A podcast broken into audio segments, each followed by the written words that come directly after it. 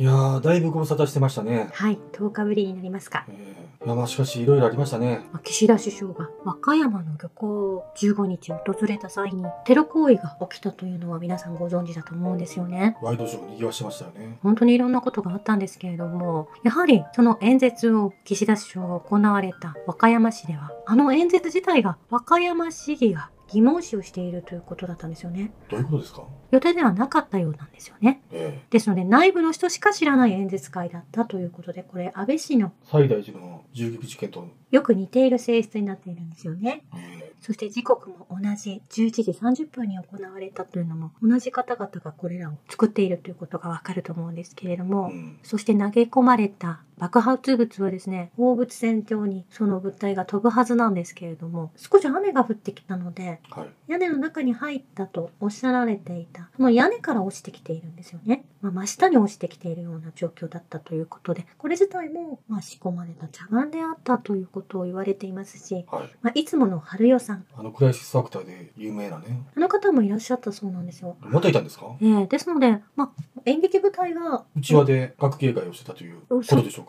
どうやらそのようなことになるようなんですよね。選挙前に。はい。まあ、自民党の票を上げるために同情票を狙ってこのようなことをなされているということなんですよね。確かにその翌日には岸田首相の支持率が急に上がりましたからね。まあそれも操作されているとは思いますけれども、このようなことをなされるのが、まあ、自民党であり統一教会であるということなんですよね。うんこの10日間の間に G7 も外務省の方々が集まる G7 も行われていたと思うんですけれども、はい。まあ、その内容はかいつまんで、まあ、2021年の12月と同じく、さらにミンスク合意を破棄し、ドンバス、クリミアからの撤収も、まあ、ロシアに対して求めているんですよね。えまあ、西側諸国は一貫した方針であって、戦争なるものをまだまだ続けたい。人々に被害が加わろうとも一向に構わないということをおっしゃられていて、やはり目的はロシア政権転覆まで変更なし、はいそのまま続けるというような話の内容だったんですけれども、えー今のプーチン政権が終わるまで続けるということですね。ええまあ、そして G7 の外相会合では、アメリカのブリンケン氏の発言の中に、広島、長崎の悲劇を繰り返してはならない。うん世界が核抑止を進め、逆の方向に進んではならないと、まあ、従来このようにアメリカは伝えていると思うんですけれども、はい。ですが世界から見ると、それを誰がやったかは、アメリカは一向に説明しない。うんまあ、そのような姿勢で今もいらっしゃるんですよね。これ私たち、あの、あまりにも情報統制が敷かれてて、やはりウクライナ紛争であったり、この中東での紛争、そしてアフリカもこれ入ってきてるということにはちょっと驚くんですけど、これ実は日本が大きく関与している可能性が見えてきたんですよね。うんというのも、日本の広島と長崎の原爆、これは日本の参謀、西名紀子、今でいう理化学研究所の各研究所が開発してたんですよね。その写真もあります。8月6日の広島原爆投下のことを、元日本軍のパイロットである海軍空港隊少佐、本田実さんは原爆は下から爆破したというふうな発言をされてますね。うんそして、その現地にいた方の証言からすると、広島の原爆ドームの横の川から地上起爆したというふうな証言も出てくるんですよね。うんで、国連もすでにその資料として写真を持ってるんですけれども、その原爆の発光体が地上から空に向かって舞い上がっている写真が連写で撮られてるんですよね。うんそしてアインシュタインがルーズベルト大統領に送った手紙によると、広島のリトルボーイという原爆、そして長崎のファットマンという原爆、これはちょっと大きすぎて、うん当時の B29 には詰めませんっていうふうに手紙を送ってるのも、ちゃんと資料としてあるんですよね。うんで、この原爆を開発したのが西名機関、理化学研究所の各研究所なんですけども、ここで湯川秀樹が携わってますね。うんで、この人がその戦後ノーベル賞を受賞しています。で、これ、あの、広島の方の原爆ドームの前の公園に記念碑が掲げられてるんですけども、そこに字が彫られてるんですよね。うんここには、過ちは繰り返しませんからっていうふうに書かれてるんですよ。ええこの言い回しっていうのはおかしいんですよね。日本側が書いてるのはおかしいということですよね。ええ、過ちを繰り返してもらいたくないって言うんだったらわかるんですけれども、過ちは繰り返しませんって日本側がその意思を掲げてるわけですよね。うんそこにはもう、こんなひどいことは私たちはもう二度としませんっていう宣言のように取れるんですよ。うんここからして、この日本人が、ほとんどの多くの人たちがこの事実を知らされてないっていうこと自体から、私たちはこのウクライナ紛争や中東問題、そしてこの今回のスーダンの問題をもう一度俯瞰してみた場合、今もなお過ちは繰り返しませんということを海外で起こしているということは否めないんですよね。まあ、アメリカと共にということだと思うんですけれども、え美しい日本ですとか、まあ、歴史を改ざんしてまでもえはい。本当に起こった事実を隠されてしまって私たち一般市民に届かないうん。状況が今にあって言論統制が敷かれているっていうことがよくわかると思うんですよね。ね。そしてその帰りに中国訪問をされる予定であったブリンケン氏なんですけれども中国側からお断りをいただいたそうなんですね。はい。まあブリックスそちら側の西反西側諸国の国々からはもう制裁がスタートしているということになると思うんですけれども、えまあ、ウクライナの兵士が何万人亡くなろうが、クリミア・ドンバス、ロシア政府を倒すまでは停戦はできないとうん、ということがお話し合いの中にあったようなんですけれども、えはい。まあ、それが G7、あるいは NATO の存在意義であるということなんですよね。えまあ、ですが、まあ、地図を見ていても G7 国というのが、まあ、色を塗ってみるとすごく小さくてですね、はい今そうでない国々が G7 に属してない国の方が大きくなってそこがロシア中国とつながってきているということに懸念を感じている G7 国がいると思いますその中に日本があると思うんですけれども、えはい。まあ、G7 国の全ての政治家はオープンソサイティの下請けである方々が、はい。まあ、これを引き受けていらっしゃるオープンソサイティって何ですか？オープンソサイティはジョージ・ソロスの会社ですよね。ひょっとするとこれ政府のお金、私たちの税金のお金以外に、まあ、このオープンソサイティから、まあ、ダボス人たちからお金をいただいているので、そちらの言い分を聞くという政府が出来上がっているわけですね。えまあ、その使命を続々と執行しているので、はいワクチンを打ちまくる。ええコオロギ食を食べさせる。まあ、脱炭素。まあ、いろんなことに取り組んでいるのは。まあ日本政府で考えたものではなく、えそのワールドエコノミックフォーラムに乗っかって。SDGs ですとか、いろんな方針をその会社によって動かされている。だからもうそもそも国民の意見には何も耳を傾けてないということですよね。えー自衛隊の動きもそうですけれども、日本では憲法違反を犯している人たちが政府の人々であるということになってくると思うんですね。えまあ、それがわかるのは、政府は19日、アフリカのスーダンにいる日本人を国外に避難させて、自衛隊機を派遣するため準備を始めたと発表しているんですね。まあ、スーダンで暴動が起きている、治安が悪化しているようなんですね。えまあ、これ、スーダンとロシアが、まあ、国と国で提携を組んだ途端、このようなことが起きているんですよえね。うんまあ、ですので、まあ、現地では軍と準軍事組織の衝突で270人が死亡、2600人以上が負傷するなど、そのように治安が悪化しているということを日本では伝えられているんですけれども、え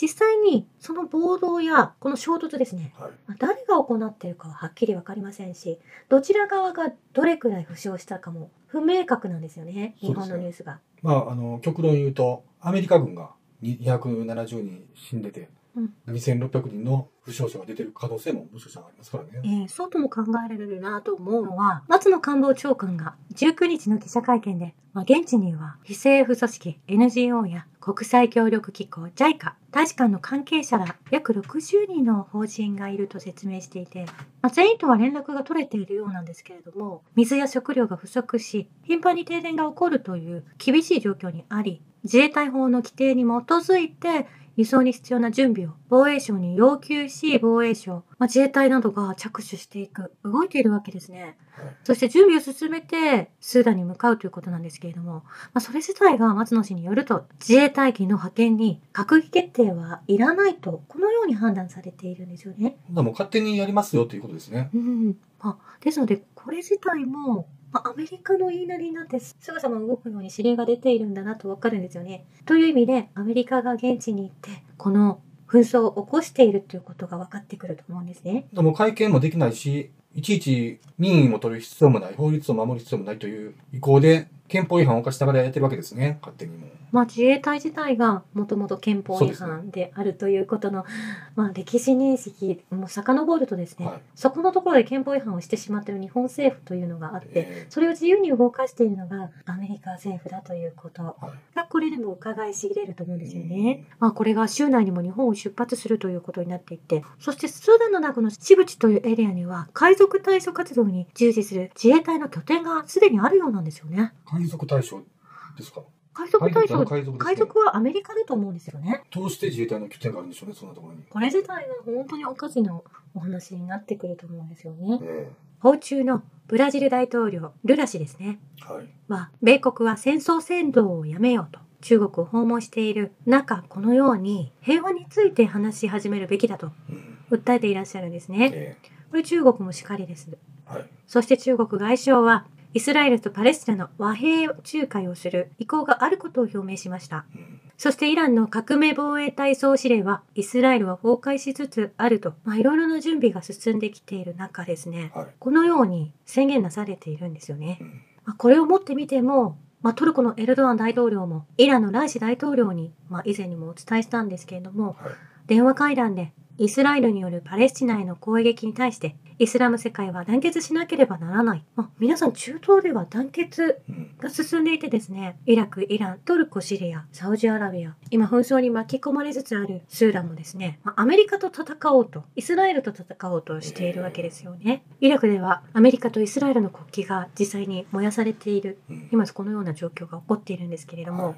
うなぜここまでうん G7 国といいますか、アメリカと日本がこのようにたくさんの紛争を起こしてしまうのか、そして自分たちの滞在をどうにかして、この紛争で勝ってですね、うん。隠してしまいたい。やはりもう事実、日本とアメリカと、まあイスラエルもそうですけれども、シオニスト政権ですね。えそれらがまあ信頼を置けない、まあ、蛮行を行ってきた海賊であるということだと思うんですえ。。そうですね。まあそしてアメリカ軍の兵もですね、ウクライナにたくさん送られているんですけれども、その方々は自分たちの国を出てしまうとですね、はい。米軍兵に切り替わり、兵士が死亡しても、議会にも家族にすら報告の義務は一応なくなってくるというシステムになっているようなんですね。えこれ私自衛隊でも聞いたことがあるんですよ。全く同じシステムだなと思ったんですねえ。。えまあ、ですので、保険金のようなものを支払う義務も国にはなくなるというような、まあ、ですので、まあ、国に騙されてそちらに向かわれているのか、今気づかなければとんでもないこと、家族を失ってしまう